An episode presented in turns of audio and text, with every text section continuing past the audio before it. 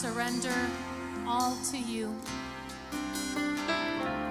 We want to surrender our future, our present, our desires, our struggles. Lord, we want to surrender everything at your feet.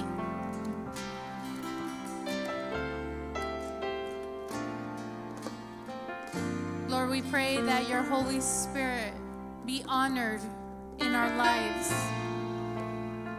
That you give us the power to overcome any struggle because it isn't by might or by strength, but by your Spirit, says the Lord Almighty. Why don't you just take some time and just give him those struggles? He already knows about them. Present your desires before the Lord. Lord, we surrender all. We present our hands, Lord. Use them for your glory.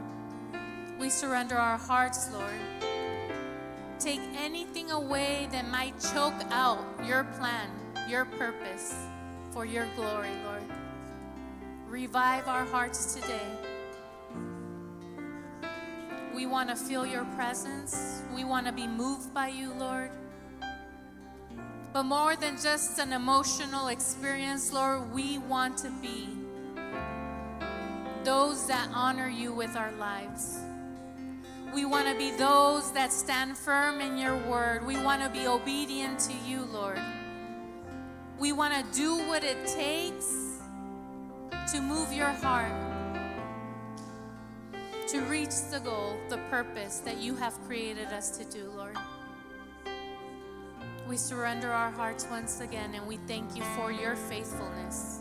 Can you tell them thank you for your faithfulness? Thank you that even when I have been weak, you have been strong. Thank you that even though I might have been unfaithful, you continue to be faithful. Thank you, Lord, that you are with us, that you are for us, that no weapon formed against us shall prosper. Thank you, Lord, that we are called by your name. We belong to you. Thank you, Lord, for writing our names upon your heart and inscribing us on the palm of your hands. We are secure and safe because we are in the beloved. We thank you, Lord, for your faithfulness. In Jesus' name, amen.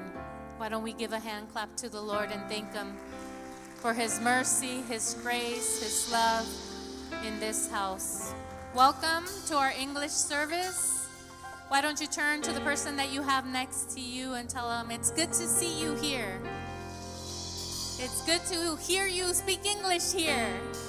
It's good to offer this service for all those that are in our community, our English speaking friends. Go ahead and have a seat, and welcome to those that are online uh, visiting us through the web and through Facebook and YouTube. We bless you this morning. Amen. That was good. We can spend all day in worship. Amen. Whew. Help me, Jesus. I need to preach in English now. Oh my goodness. See what you guys make me do? Unbelievable. So I wanna I wanna I just wanna take a moment to thank all the the men and the youth that came to the workday yesterday. Why don't we give it up for the team? Did such a great job. Uh, we we every so often we have a work day and it's an interesting time um, but it's a, it's also a time of community for some of the men and, and, and the young adults and the, the youth um, so so many projects we were able to do as you see we have this this new video monitors and we have some other things that were done and we were able to do the patio in the back um, and and some other things built some tables for that, um, for the School of Ministry we have. So it was a whole day of, of service and work uh, to beautify the house of the Lord.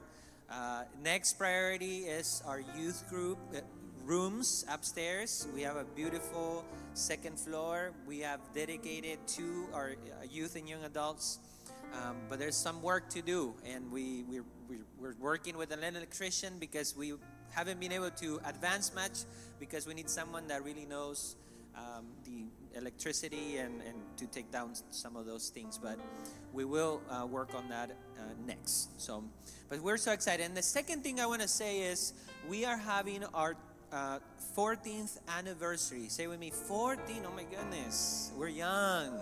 We're young but it's uh, we've been around for 14 years as a, as a church as a church family as a church community. Um, and one year in this house here in long beach. So we're, we're celebrating 14 years of existence one year ministry of long, in long beach uh, and god has been so awesome. So we we have some uh, especially for for the english service. Let me tell you english service the grand opening. I don't know, some of you maybe didn't know, but the grand, grand, grand opening is actually our anniversary day. Did you know that?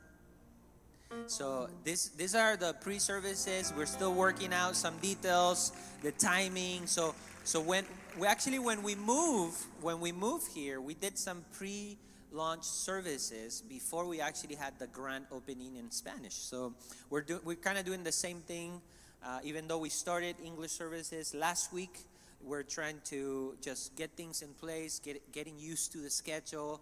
But the, but the big day, the grand opening, where, where I need you to pray um, and invite someone, invite the community. We're sending these postcards to um, a database we have for English speakers. Uh, so these were made in English for September 24th, 10 a.m.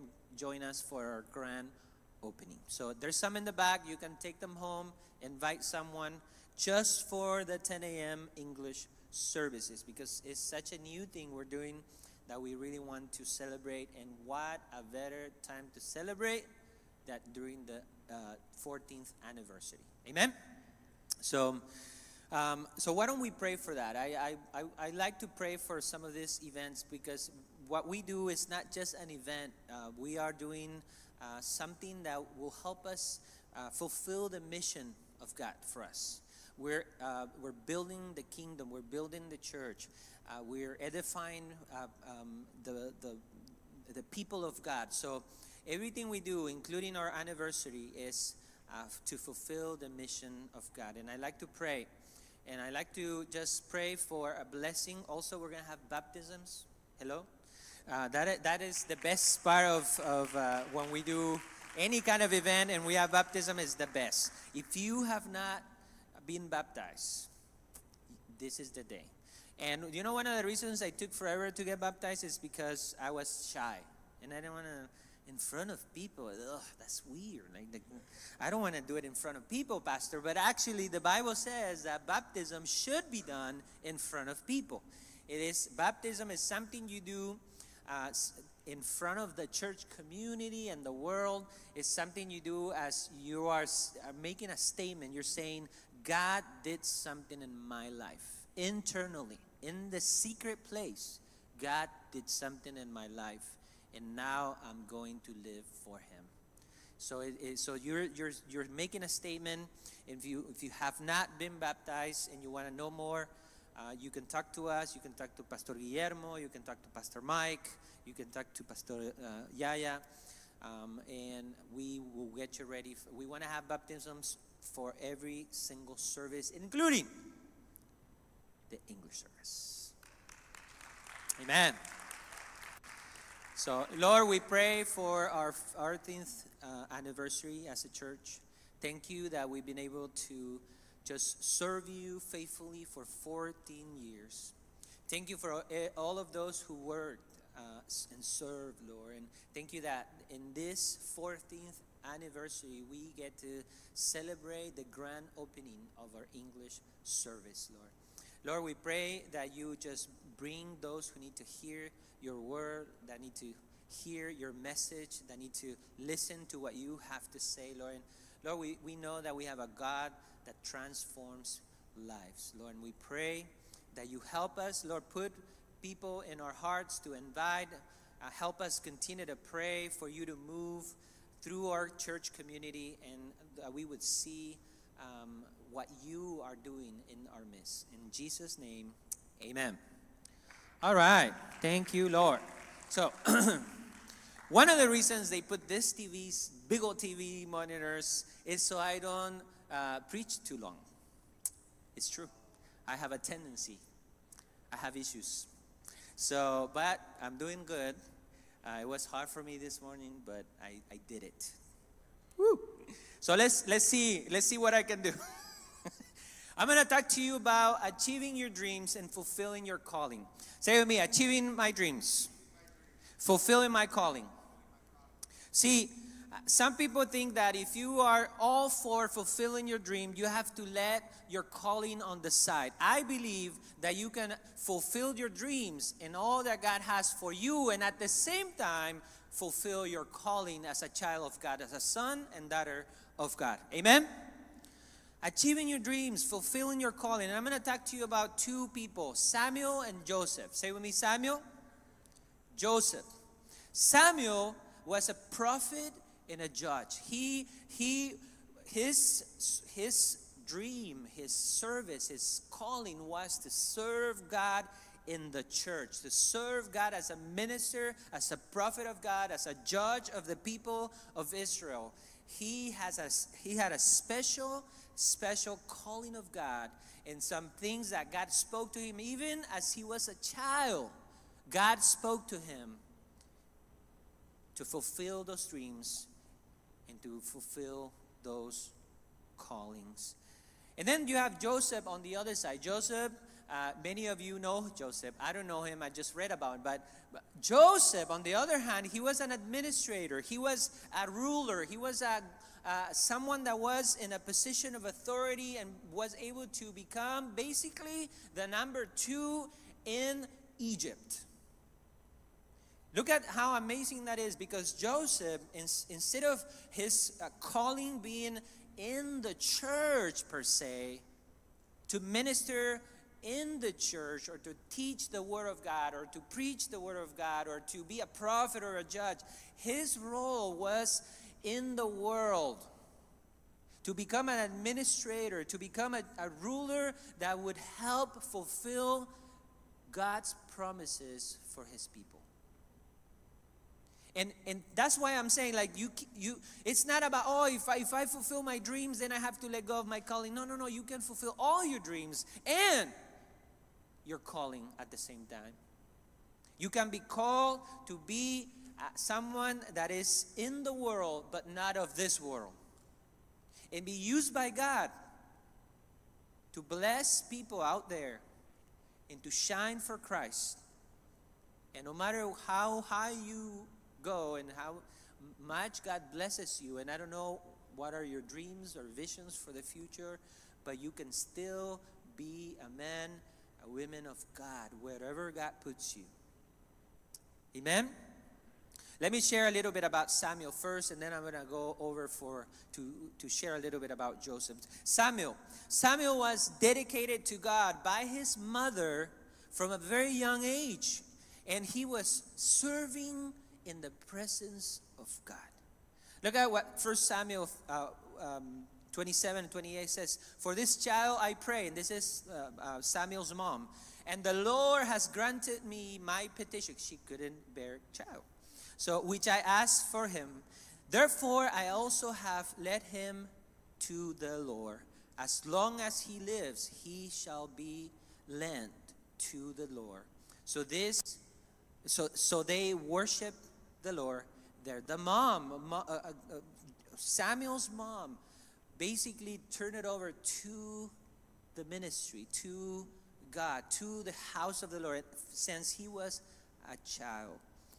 There was a vision and dream, and God spoke directly to Samuel, even when he was young. 1 Samuel 2:18 says, "But Samuel ministered before the Lord, even as a child wearing a linen ephod. So Samuel was a, a, spiritual leader. Samuel was exercising his leadership in in ministry, in the church, and we need a, a lot of Samuels. I'm praying that the Lord will raise, even from our from our children's ministry and our youth ministry and our young adults ministry, that God will raise up prophets, hello, and pastors and evangelists and people that are called to be fully dedicated to God's service, to minister in the presence of God. And God had given uh, this dream, this, this vision to even to his mom, because God, the Bible says that even from our mother's womb, God knows exactly the purposes and plans for your life. Amen. Then, then God is, it's, it's, you can see God's hand in Samuel's life guiding his people, teaching the word. Look at what uh, 1 Samuel 3 19 to 21 says. So Samuel grew, and the Lord was with him, and let none of his words fall to the ground. And all Israel from Dan to Beersheba knew that Samuel had been established as a prophet of the Lord. The Lord spoke to Samuel. God, uh, Samuel had a special relationship with God, and we should all have a special relationship with God. We see it in the life of, of Joseph. He even even in the most challenging times, he never let go of what God has spoken to him. He was always faithful, and we'll talk more about that. But God listened to Samuel, and even even as the uh, uh even as he was fulfilling his leadership as a spiritual leader, he gave him the victory. Say with me, victory. See, there was this Philistine army that was always trying to come and destroy the people of Israel. And Samuel stood up, and guess what he did? He prayed. And when the when the when the people of God was ready to to face uh, the Philistines, guess who they went to? They went to Samuel and said, Samuel, please pray for us. Help us. We need God. Because they were, they were looking at the armies of the Philistines and they were scared. Sometimes it happens. How many of us we have these armies that are trying to destroy us? these challenges, these things we face in the world, these things we face in, in this life that are trying to destroy us. And, and Samuel turned to God, and God answered him. And look at what verse 7, um, chapter 7, verse 9 says, And Samuel took a suckling lamb, uh, lamb and offered it as a whole burnt offering to the Lord. Then Samuel cried out to the Lord for, uh, for Israel, and the Lord, what? Answer him. It was Samuel that cried to the Lord, and the Lord answered him, and God gave him the victory. God gave the people the victory because there's someone that is praying. And see, I'm praying for people from young to old that could be people of prayer, lead, spiritual leaders that would pray for God to give each one of us the victory. Hello? And look, 1 Samuel 7 12 to 14. It says, Samuel took a stone and set it up between Mizpah and Shen and called its name what? Ebenezer. And we've heard about Ebenezer. Thus far, the Lord has helped us. We've heard about that. If, if you grew up in church, you've heard about that line. But sometimes we don't, we don't connect it to Samuel. But it was Samuel and the prayer of Samuel and the leadership of Samuel. That's why God can fulfill his calling and your dreams, and you can become what God created you to be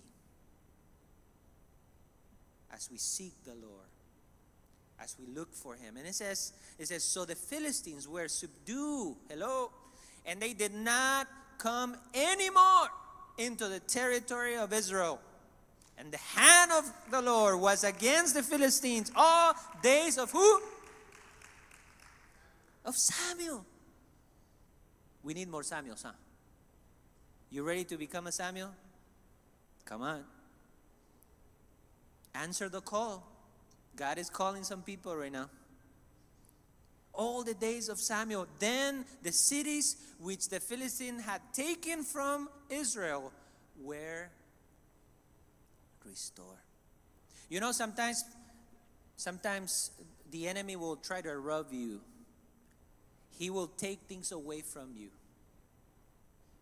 Either because you come you come from a life without God and, and maybe you, you think you're waste you have wasted your time and you, you lost some things in the way.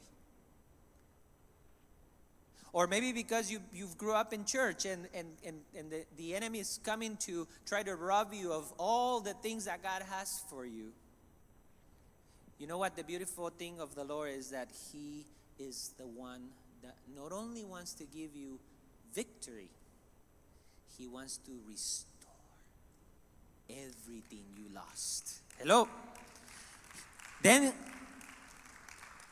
restore to Israel from Ekron to Gath, and Israel recover its territory from the hands of the Philistine.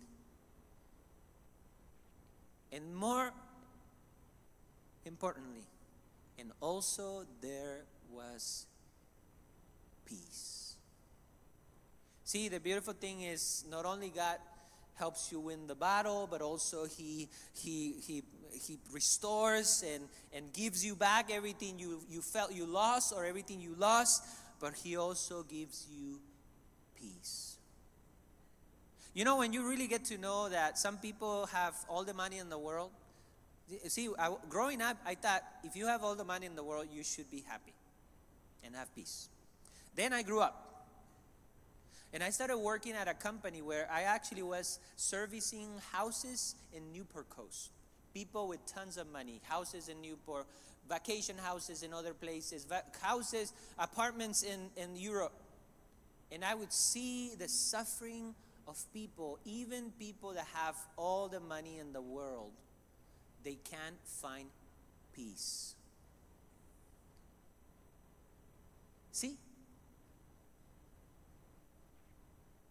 Isn't it beautiful that even if you have little, you can still have peace and purpose, and you can live your life to the fullest because you have God?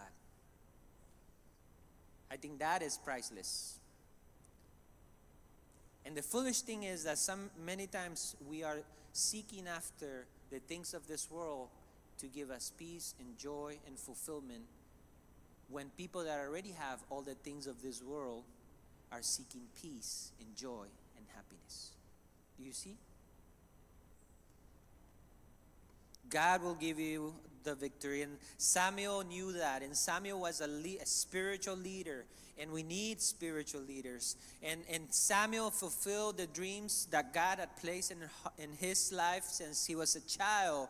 And he was able to fulfill his calling to the fullest. Samuel was blessed. See, some people don't know this, but Samuel was blessed because he was the one that was able to anoint the two kings of Israel.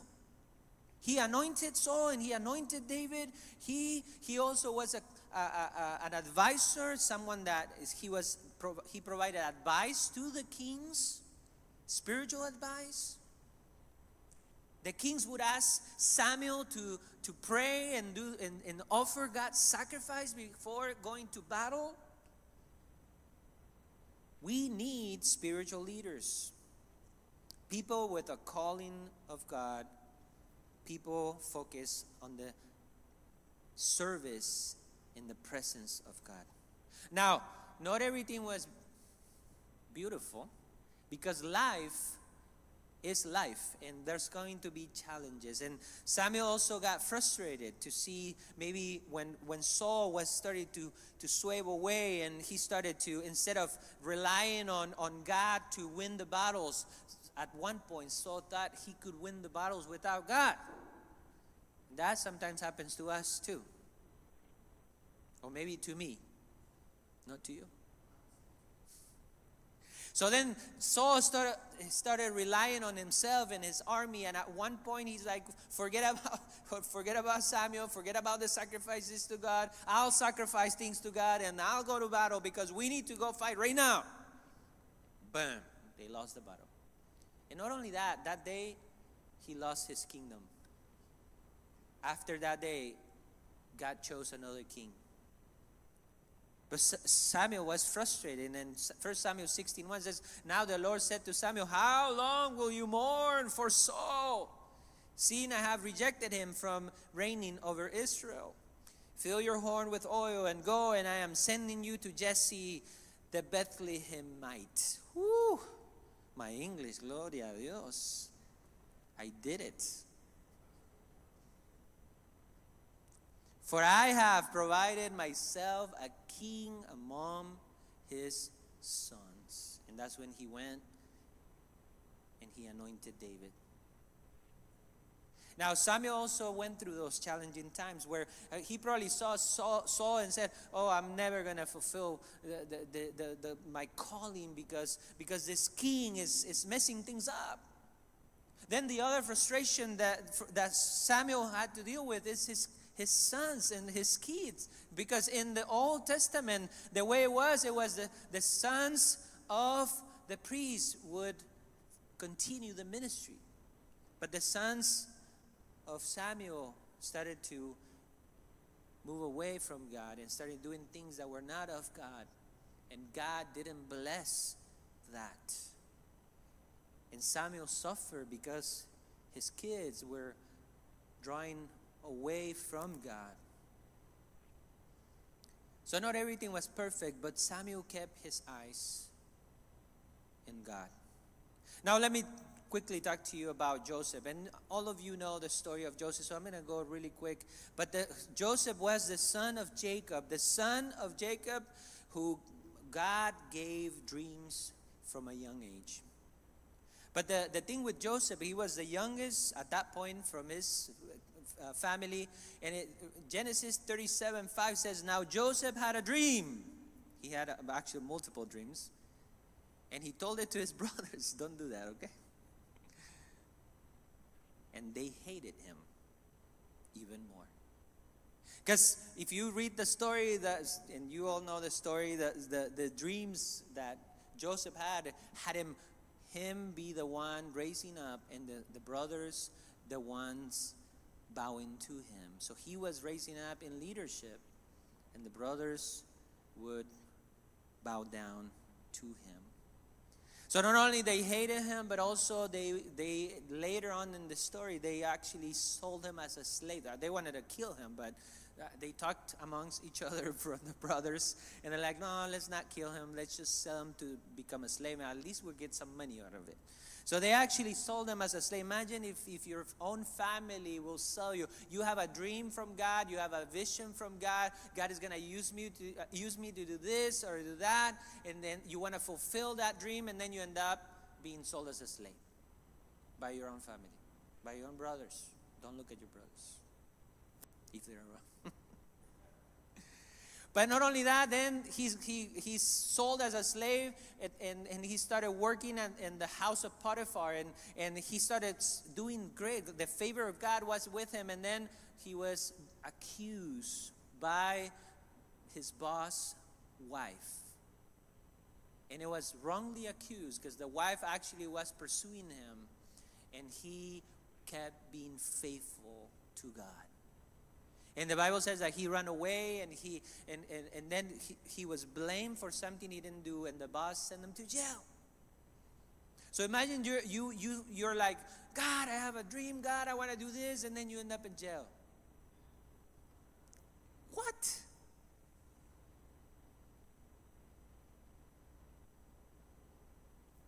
But even in jail, this is a beautiful thing about if you're faithful to God, if you have a dream from God, if you have a vision from God, and if you're called by God, no matter where you end up, you can still be a leader for God. And, and the Bible says that Joseph went to jail, and in jail, he was even there serving and being faithful to the point that he was put as a leader in jail to serve the people and, and as a right hand man of, of the, the, the leader, the, the, the, the soldiers that were taking care of the jail.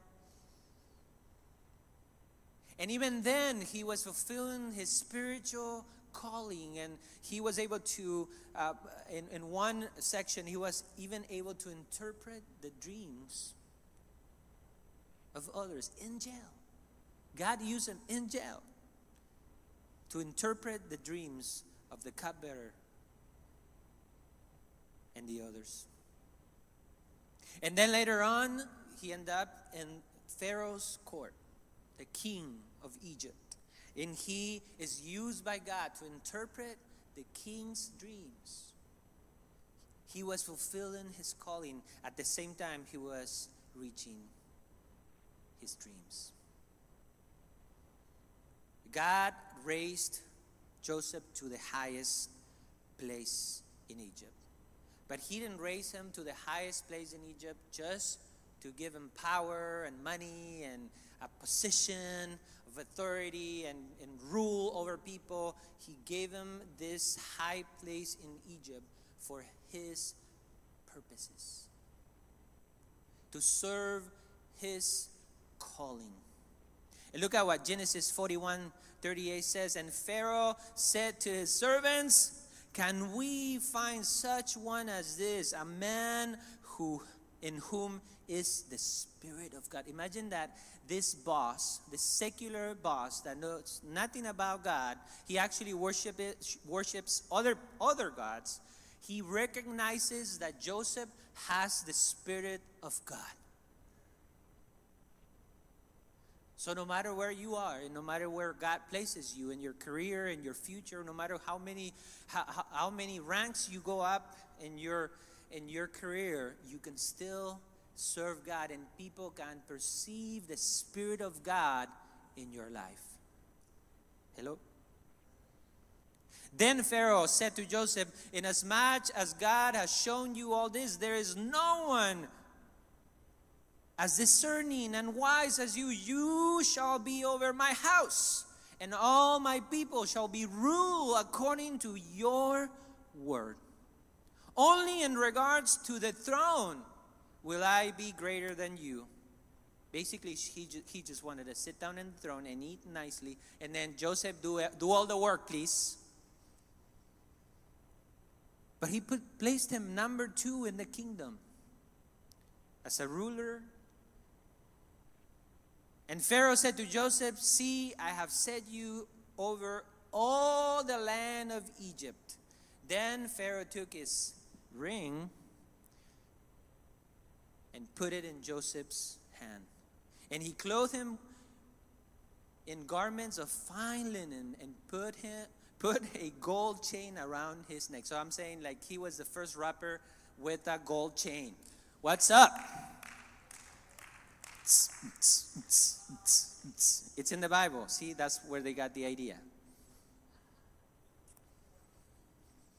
Nothing's new under the sun. Joseph, not only that, Joseph is key in the fulfillment of God promises to even Abraham. God had promised Abraham uh, de- uh, descendants and there was a season right now in Egypt and all the Middle East section where there was going to be a drought, there's going to be a famine, there was going to be a lack of food, and people were going to die. And God placed strategically, He placed Joseph in a key role to fulfill His promise to Abraham. Abraham was the father of Isaac, the father of Jacob, who was the father of Joseph.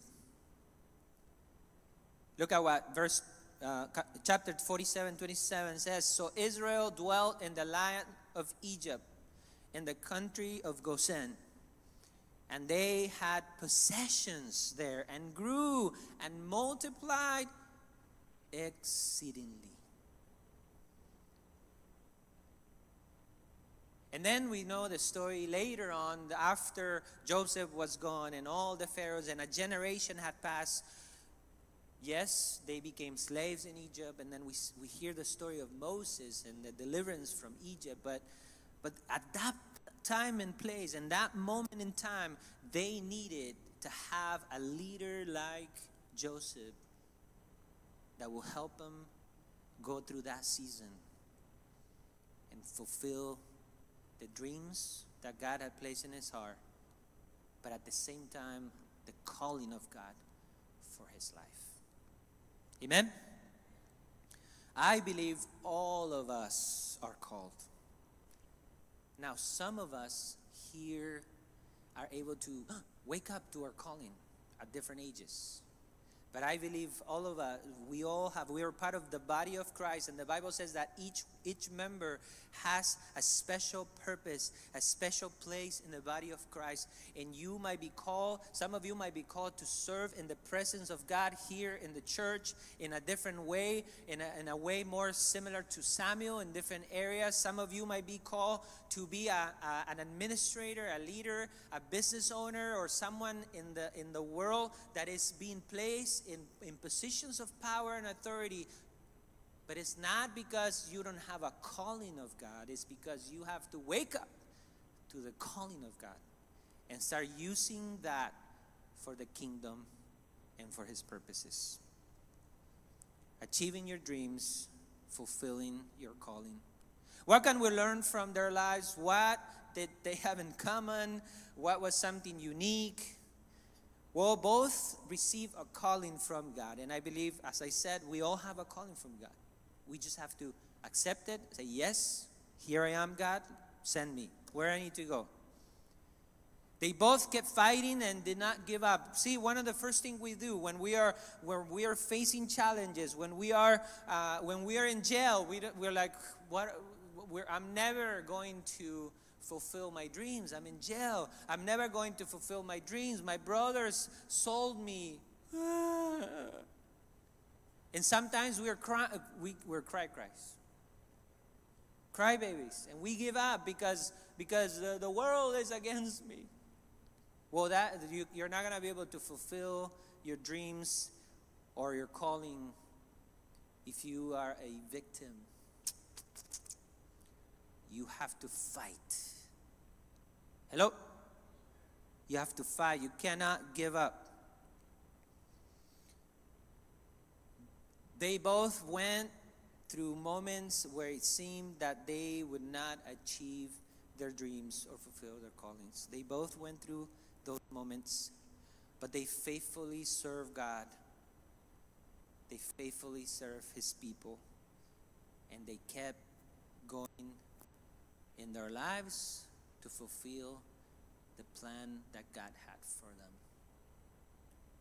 So the interesting thing is, it doesn't matter. Uh, even Samuel was 100% a spiritual leader in the context of the church and the community, but he still was exercising influence in, in other leadership as an advisor to the king, anointing the kings, and, and having that relationship with God and bringing that blessing of God. But also, Joseph was 100% dedicated as a leader, as a ruler, and administrator, but never stopped being a spiritual leader influencing the Pharaoh, interpreting dreams, being faithful, and recognizing that God is the King of Israel. So, what is the application for us today? And I want to share three things. Number one, keep believing. Say with me, keep believing. Keep believing, but say it like, keep believing. And that has to do with faith and hope. I see, we our, our bedrock of, of, our, of who we are in Christ, of, of, of being a Christian, being a son or a daughter of God, has to do with faith and hope. We put our faith in Christ. He is the rock of our salvation, but at the same time, we, we move in hope and, and we move in faith. We give steps of faith. We keep believing. We don't give up. And if God gave you a dream when you were a child, when you were a youth, or whenever God calls you and you wake up to your calling, whatever situation you are in, you have to keep believing. Faith, faith, faith, faith. You believe without seeing. Hope. Number two, you keep fighting Fighting. Say with me, keep fighting. You keep fighting. It has to do with effort and determination. I said it right now. You can't just blame other people and blame the circumstances, blame here and blame that. You got to keep fighting. Don't give up. If you want to go and reach this goal, you, you got to persist. You got to pursue. You got to you got to keep fighting until God helps you reach that goal. And number 3, keep focus on God. See, especially for those of you who God has called to be like Joseph, to serve God and, and to use your talents and abilities outside of the context of the local church. God is going to put you in places that you maybe don't even imagine right now. Just make sure you don't forget who put you there. Don't forget that God gave you the favor and the grace because God has a purpose and a reason to call you to that. And when you're there, make sure you serve that purpose and that calling. Amen? Why don't you stand up with me? So I'm going to take a moment to pray. I want to pray that God will help us believe, fight, and stay focused. Some of you maybe are going to receive a call from God today or wake up to your calling. Some of you maybe you will remember you will remember how God called you maybe when you were a child, when you were a young youth, or when you were growing up as a family man or, or women. You will remember your calling and say, No, God, I can't give up. Achieving your dreams, fulfilling your calling. Some of you must pray to God that He give you the strength to keep fighting. When I think about this, I think about how God deal with jo- Joshua. Joshua, he he was like relying totally on Moses, and then he's he feels he's on his own, and God says, "I command you to be strong and courageous. Do not fear or dismay, because I am your God. I'll be with you." See, and that's what God says to us when we fear, when we when we don't know, when we have doubts about God's calling on our lives, when we're going through the season of drought or challenges, God says, I am with you. Be strong, be courageous, do not fear, do not dismay. I will be with you. And some will have to do a covenant today with God and say, God, wherever you take me or whatever uh, positions or career I take, wh- whatever leadership role I take in the future, whatever dreams uh, get to be fulfilled, please help me. I make a covenant with you. Help me keep you first. And as you're achieving your dreams, make sure you don't forget your calling. Because God is the one that helps us, and He's the one that gives us the victory. Amen. Let's pray. Lord, we thank you. We thank you for this beautiful time, with this beautiful Sunday that we get to come to the house and worship you and hear your word. Lord, I pray that you would just give us faith to keep believing. Lord, all the dreams and visions you have for this generation and the next, Lord, I pray that you bless this church, you bless this people with visions and dreams, with callings from you in their lives. Lord, those who, who maybe are tired and maybe are, uh, uh, are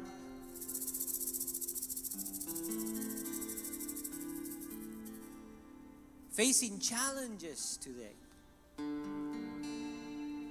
I pray that you just restore their strength, give them hope, that they know they're not walking alone, but that you are with them. Lord, we pray that you would just fulfill your purposes in this church through this people, and that we would always understand that as we achieve our dreams, we can fulfill your purposes, our calling in this world. In Jesus' name, amen. Whatever you are, let's sing this song together. Lord, we worship you. We worship you today. We thank you, Lord. You are with us. In Jesus' name.